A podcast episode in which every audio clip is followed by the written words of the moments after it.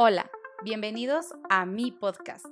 Yo soy Aleon Tiveros, soy la creadora de Almendra Healthy, soy coach en cambio de hábitos en Ayurveda y en este espacio abrimos conversaciones de temas comunes y no tan comunes, de alimentación natural, alimentación para el alma, herramientas para sanarnos, para trabajar nuestra paz mental o simplemente temas de los cuales se podría estar hablando. Bienvenidos y espero disfruten este episodio.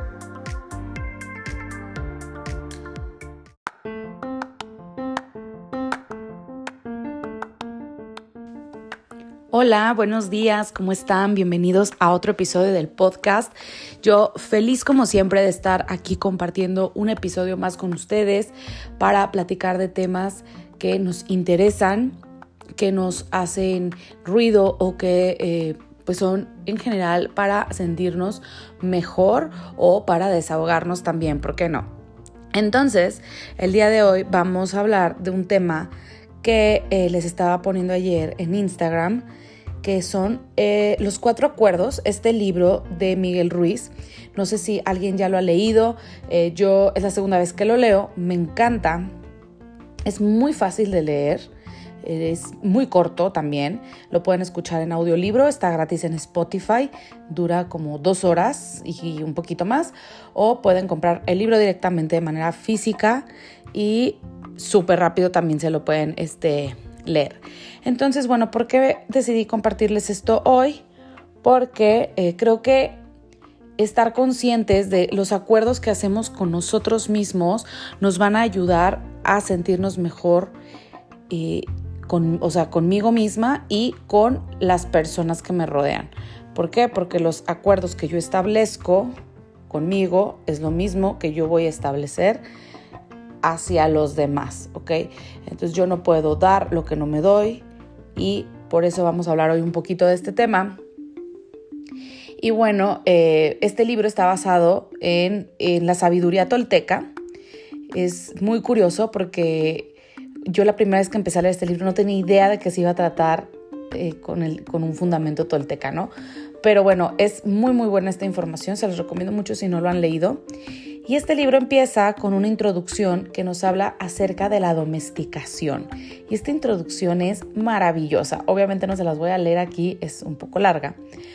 Pero eh, me hizo mucho clic, mucho sentido como el autor menciona este tema de la domesticación. O sea, nosotros, los seres humanos, somos seres domesticados, ¿no?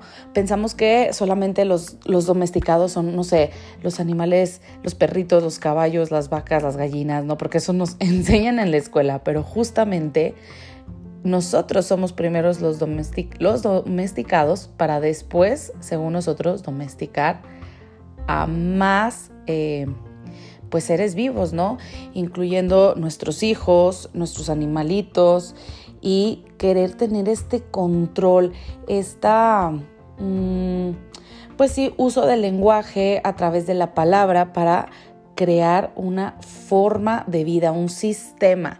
Entonces, esta introducción no se la vayan a saltar, tienen que leerla porque es muy, muy interesante cómo habla de, de la domesticación a nivel humanidad, ¿no? Desde hace muchos años, o sea, por qué actuamos como actuamos, por qué tenemos el sistema que tenemos de, creencias, de, cómo vivir, obviamente dependiendo de la región o del país donde vivas, estos sistemas, estos sistemas cambian, esta domesticación cambia, pero al final es, es, lo mismo, ¿no? O sea, todos estamos queriendo pertenecer, queremos encajar a un grupo, a una sociedad y lo hacemos a través de ser domesticados, así le llama él, con un conjunto de creencias en el que esto está bien, esto está mal, esto es blanco, esto es negro, ¿no?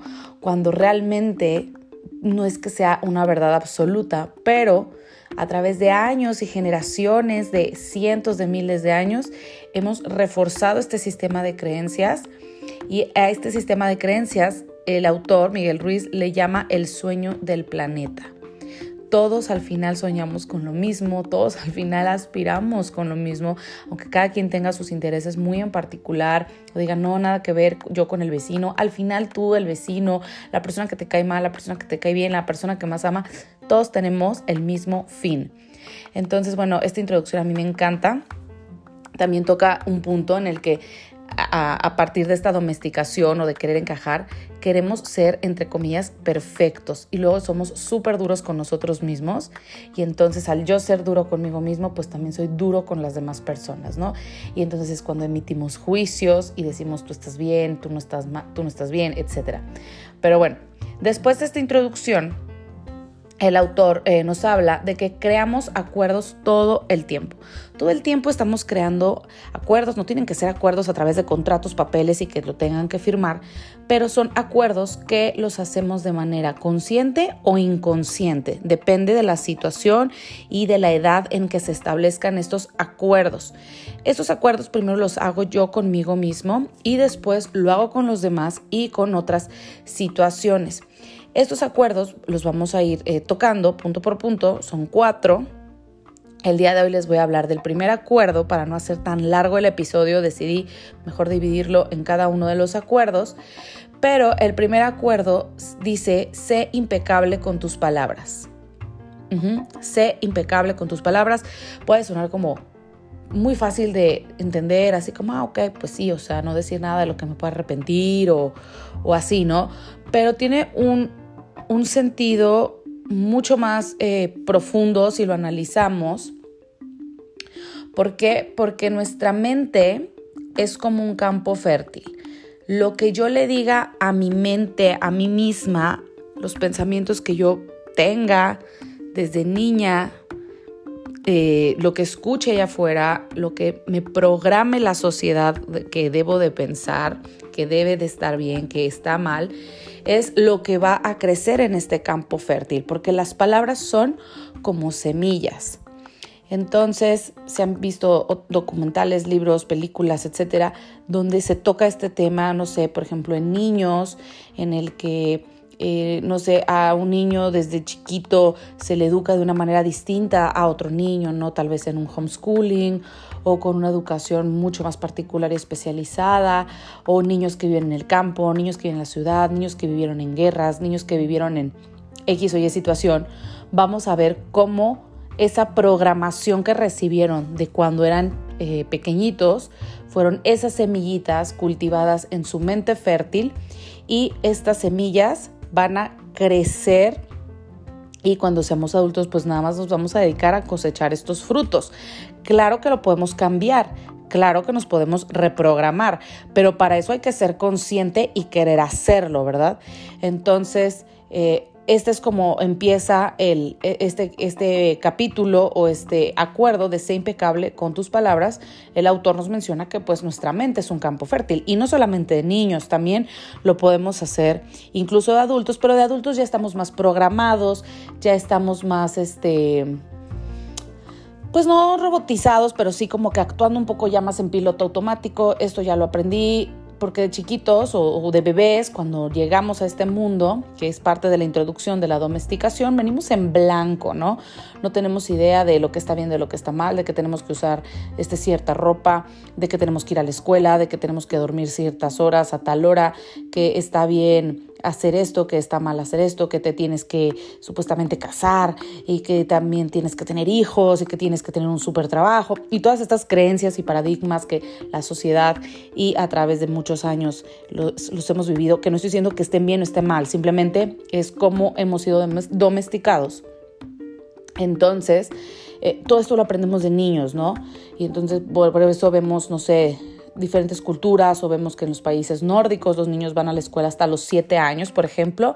¿Por qué? Porque cuidan mucho justo esto, ¿no? El campo fértil de, de los chiquitos, de que nadie vaya a influir en sus creencias, en sus pensamientos los primeros siete años de vida, que digamos que son donde somos más programables. Hay un ejemplo que ya lo he mencionado en otros podcasts, que nuestra mente de los 0 a los 7 años es como cuando te compras una computadora nueva. Viene en blanco.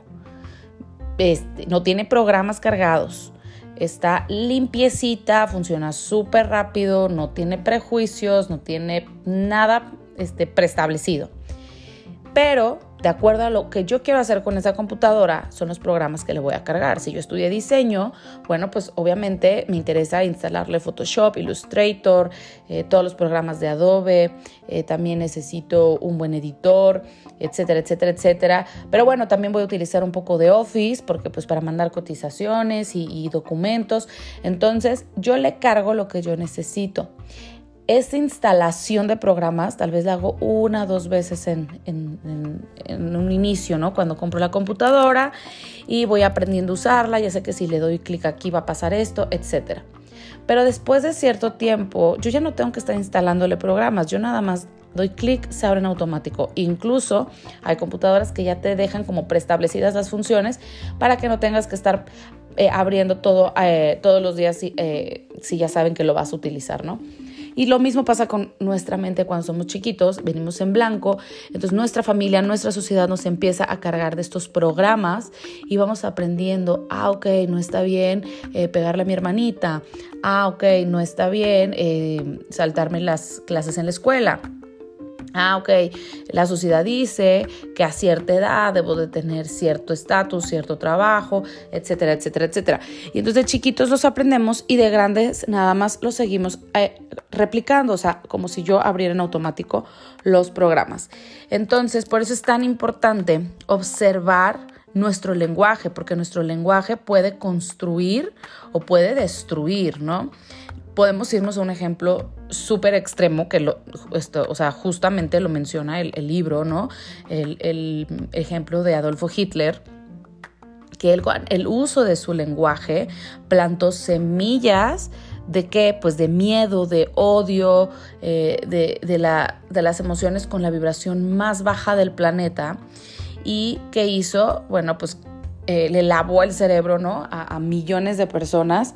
¿Para qué? Para creer ciertas cosas, para tener ciertas creencias acerca de ciertas personas, de, la raza, etcétera, y pues ya sabemos todo lo que pasó en la Segunda Guerra Mundial.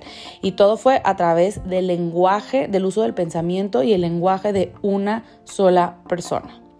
Todo empezó ahí. Entonces, nuestro lenguaje nos puede funcionar tanto para construir como para destruir.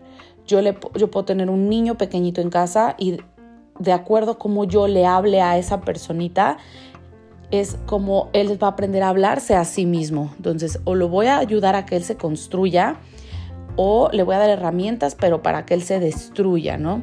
Y aquí no voy con el tema de entonces voy a culpar a mis papás y a la sociedad, no, sino de hacerte responsable de que cómo te hablas tú a ti mismo ya no importa quién te lo programó, quién te lo enseñó. El punto es que si no te funciona, lo puedes cambiar, lo puedes reprogramar. ¿Ok? Entonces muchas veces usamos el lenguaje, o la mayoría de las veces, para destruir o para juzgar ni conocemos bien la situación, pero nos creemos mejores y entonces voy a estar juzgando al de al lado, ya sea por su apariencia física, por donde estudió, por la cantidad de dinero que tiene, por las acciones que hace, etc.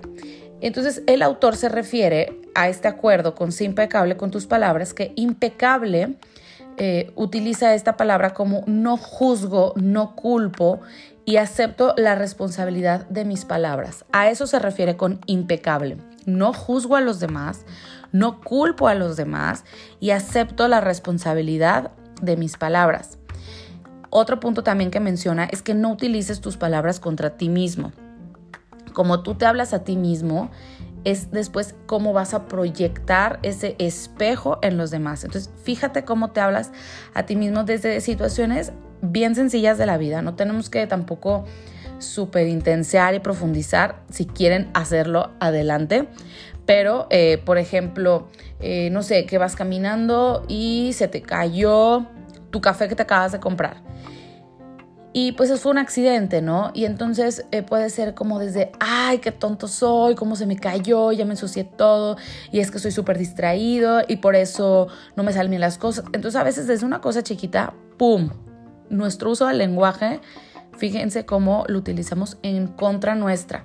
Y esto puede ser porque de chiquitos tal vez cuando se nos caen las cosas en casa escuchamos esto, ¿no? Y se nos quedó programado. Pero lo puedo cambiar, o sea, me puedo hacer consciente, me puedo dar cuenta y decir, pues no me funciona el hablarme así, pues ya pasó, ya se cayó, fue un accidente, ¿no?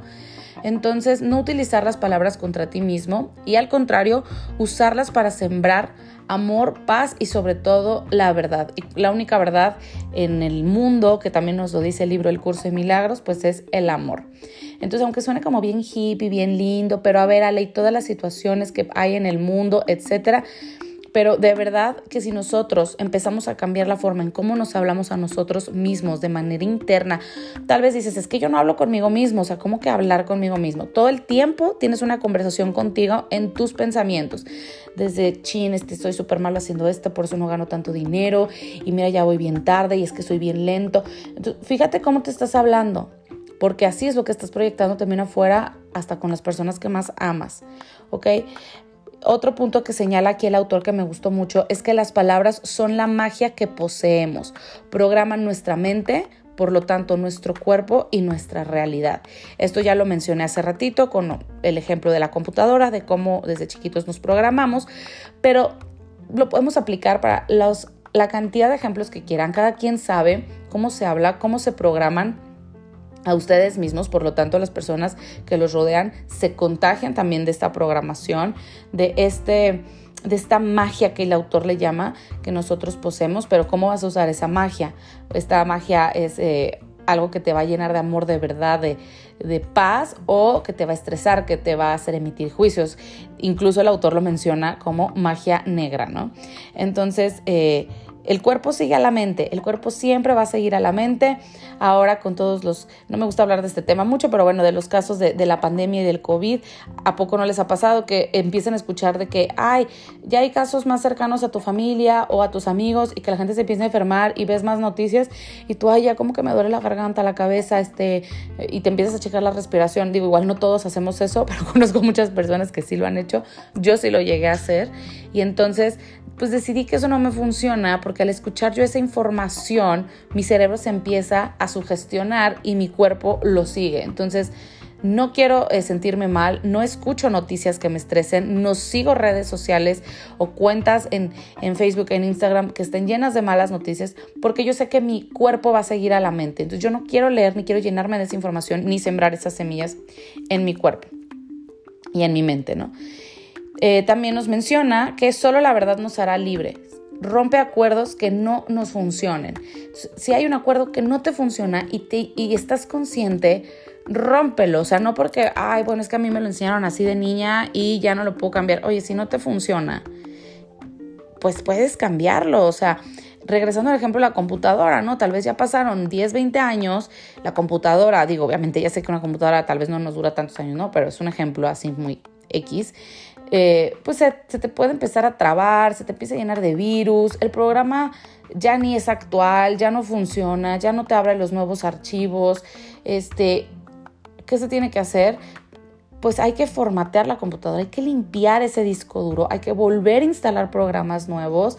¿Para qué? Para que pueda seguir funcionando. ¿Ok? Y eh, otra, otro punto que también me gustó mucho y que lo escribí por aquí es que dice, a la miseria le gusta estar acompañada. Está súper fuerte esta frase, pero me encantó. A la miseria le gusta estar acompañada. ¿Cómo que acompañada? Sí, el chisme. El famoso chisme que muchas veces lo llegamos a disfrutar y sí, y cuéntame cómo crees que le pasó esto a no sé quién, y pero a ver, dime con más detalle. Y hasta se siente rico físicamente, ¿no? Así el el, el, no sé, el decir todo lo que estás pensando según tú, emitiendo juicios de otras personas como si como si que yo también llegué a hacerlo, es algo que trato de evitar, la verdad es que ya no me gusta, no, no se siente bien estar hablando de otros eh, mal, como si uno fuera perfecto, ¿no? Eh, digo, no es que yo sea eh, perfecta ni trato de decir esto ni nada, estoy muy lejos de serlo, pero ya cuando me cacho me detengo y digo, o sea, no, no viene al caso, o sea, ¿para qué estar hablando mal de esta persona? Ni, ni la conoces bien, este, no, no, no es mi papel, o sea, no, no tengo por qué hacerlo, ¿no? Eh, además que solamente alimenta esta energía negativa. Entonces, a la miseria le gusta estar acompañada, es decir, el chisme. ¿Por qué? Porque te dejas influir por otros en cómo ven a otras personas. El autor en este libro comenta un ejemplo que seguramente a todos nos ha pasado, ¿no? De que le dices a, no sé, a un amigo, una amiga, y sabes qué, me encantó o me encanta últimamente este tema, me voy a meter a estas clases.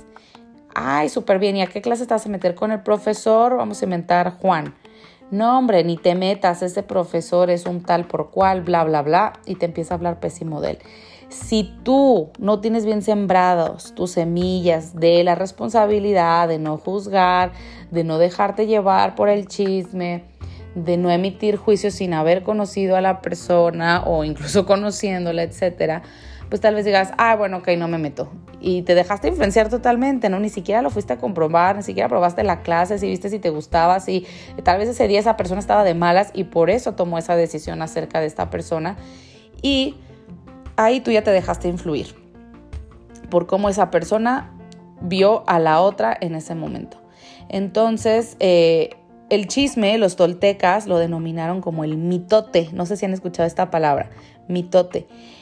¿Qué significa mitote? El caos de miles de voces distintas que intentan hablar al mismo tiempo en la mente. Ahí les va otra vez. Mitote es el caos de miles de voces distintas que intentan hablar al mismo tiempo en la mente. Está buenísimo, ¿no? Entonces fíjense cuando vayan a caer en la tentación de entrar en un chisme o que ustedes vayan a ser parte del chisme o vayan a iniciar el chisme, pueden detenerlo porque es como un virus, es súper contagioso, se empieza a pasar de persona en persona, en persona, en persona y esto se hace masivo masivo, ¿no? Y de repente ya todo el país habla de lo mismo o toda, sí, o sea, ya ni siquiera me limito a decir toda la colonia, ¿no? Porque ahora ya con los memes, con las redes sociales, en un segundo un chisme se puede volver viral. Entonces, eh, pues bueno, esto era el tema que les quería compartir hoy. Ya vamos a terminar este episodio. Y bueno, ¿qué se puede hacer eh, en cuanto a este primer acuerdo? Si hay cosas que no te funcionan, pues cambia tu manera de tratarte y verás cómo cambia también la forma en que tratas a las demás personas. Respeta el primer acuerdo, escucha tus pensamientos, escucha cómo te hablas, trata de ser impecable en cómo te hablas tú a ti mismo y por automático va a cambiar hacia las demás personas. Pero el primer cambio es hacia uno mismo. Yo no puedo ir queriendo eh, cambiar cómo le hablo a todos los demás si a mí me sigo hablando súper mal. Entonces, el, eh, la cantidad de de, maltrato que yo me doy a mí mismo es la misma cantidad de maltrato que yo voy a aceptar de las demás personas. Si llega alguien a tratar de o, a ser grosero o tratarme más mal de lo que yo tolero, lo voy a alejar de mi vida. Voy a decir, a mí no me gusta este tipo de personas.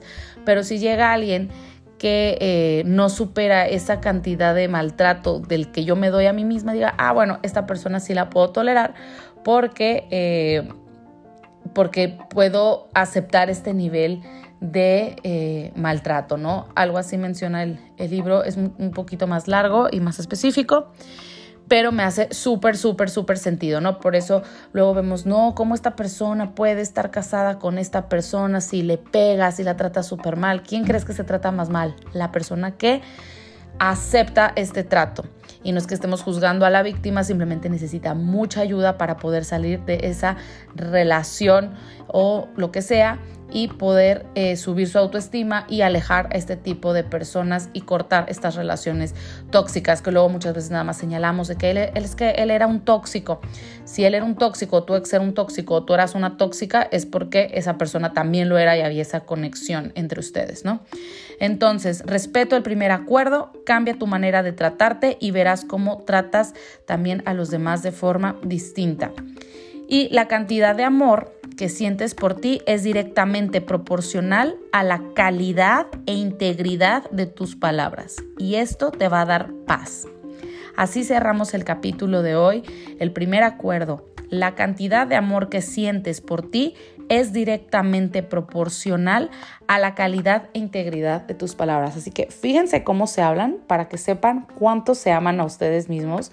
Es igual eh, proporcional a su calidad de palabras y de esta forma ustedes también le hablan a las personas que las rodean. Entonces, pues bueno, ahora sí voy a terminar el episodio. Espero que les sirva, que les haga clic. Eh, busquen este libro, está en Amazon, en librerías, en, podcast, en Spotify, eh, también lo encuentran en, las aplicaciones de audiolibros. Súper sencillo de leer y tiene muy buena información que nos pueden ayudar a vivir mucho más en paz y en armonía y justo dice el autor, con que respetes el primer acuerdo, estoy seguro que tu vida va a empezar a cambiar muchísimo. Nos vemos en el siguiente episodio para hablar del acuerdo número 2, después el 3 y luego el 4. Bye bye.